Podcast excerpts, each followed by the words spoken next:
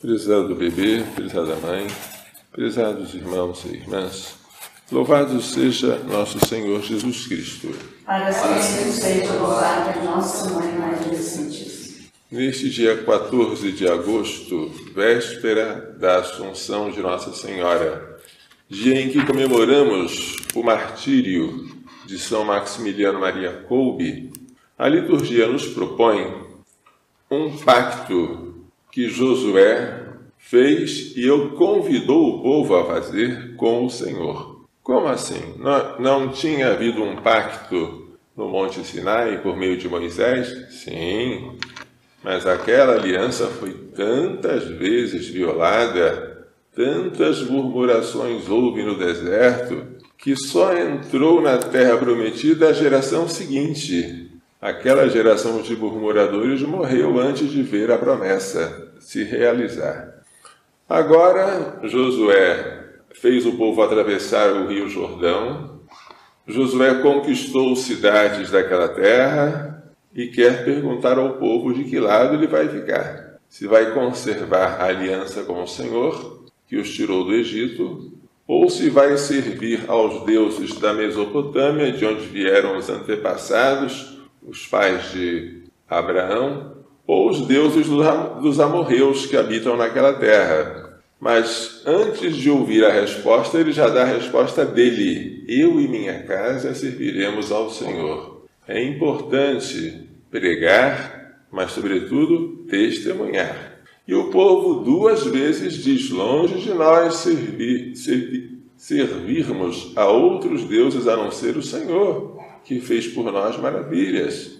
E Josué insiste: Não podeis servir o Senhor, porque ele é um Deus ciumento. Se vós o servirdes e depois voltardes as costas contra eles, recebereis castigo. Serviremos ao Senhor. Aí, como um ritual, ele aponta para uma pedra. Esta pedra servirá de testemunho contra vós pois ela ouviu todas as palavras. A pedra é algo de sólido, firme. Então, ele representa naquela pedra a firmeza da aliança que eles fizeram e que não, podem, e que não pode ser quebrada. E aí termina o livro de Josué. Cada um voltou para a sua casa e Josué morreu com 110 anos. Moisés havia morrido com 120. O Salmo 15 diz: O Senhor é a porção da minha herança. O meu destino está seguro nas suas mãos. Embora cada povo tenha o seu Deus, deuses falsos, o Deus verdadeiro é meu. Ele é a minha herança. O Evangelho hoje adverte aqueles que querem impedir as crianças de virem a ele, seja pelo barulho, seja pela imaturidade, seja pela importunidade. Deixai as crianças, não as proibais de vir a mim. Por exemplo, impedindo o batismo pois delas é o reino dos céus. Depois impôs as mãos sobre as crianças e partiu. Deve ter sido uma, uma das poucas vezes em que Jesus sorriu, porque é difícil impor as mãos sobre crianças sem sorrir, não é? A Bíblia fala de algumas vezes em que ele chorou, não fala de nenhuma em que ele sorriu, mas aqui ele deve ter sorrido, certamente. Agora, o santo que celebramos era polonês, quando ainda era bem jovem, ele presenciou em 1917, na Praça de São Pedro, em Roma, uma procissão de maçons trazendo estandartes com a imagem de Lúcifer esmagando São Miguel Arcanjo e uma faixa dizendo: O diabo deve reinar no Vaticano, o Papa será seu escravo. E ele era um rapaz bem jovem, quando viu os maçons tão alvoroçados em exaltar Satanás, em humilhar São Miguel Arcanjo, que venceu Satanás, em falar contra o Papa e desejar que o diabo reine no lugar dele, ele notou: estou diante de um exército maligno. Vamos fundar um exército para combater este mau exército. Aí ele fundou a milícia da Imaculada.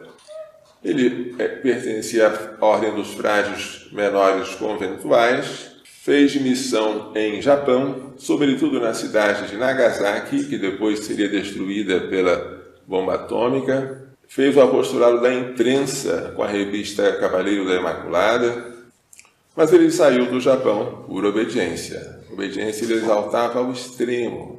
E voltando à Europa, em plena Guerra Mundial, que começou em 39 e só iria terminar em 45, ele foi capturado pelos nazistas e confinado no campo de concentração de Auschwitz. E lá aconteceu que um dos prisioneiros fugiu. Como castigo pela fuga dos prisioneiros, os nazistas escolheram um outro, que era inocente, chamado Francisco, para morrer, a fim de servir de exemplo para os outros. Não fujam mais.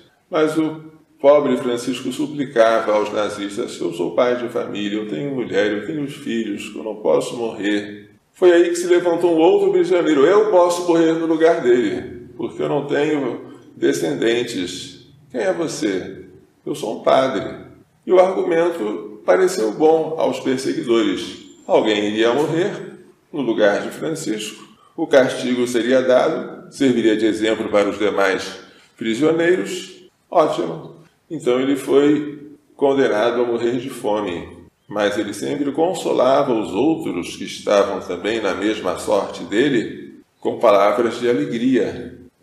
E a morte de São Maximiliano, grandíssimo devoto de Nossa Senhora, defensor da Santa Igreja, grande intercessor junto de Maria Santíssima pela conversão dos maçons, terminou a sua vida morrendo de amor e por amor. É um exemplo muito bonito ele era adulto, mas era também pequeno. Ele sabia muita coisa, escrevia, mas ele sempre foi humilde e exaltou, e exaltou a humildade.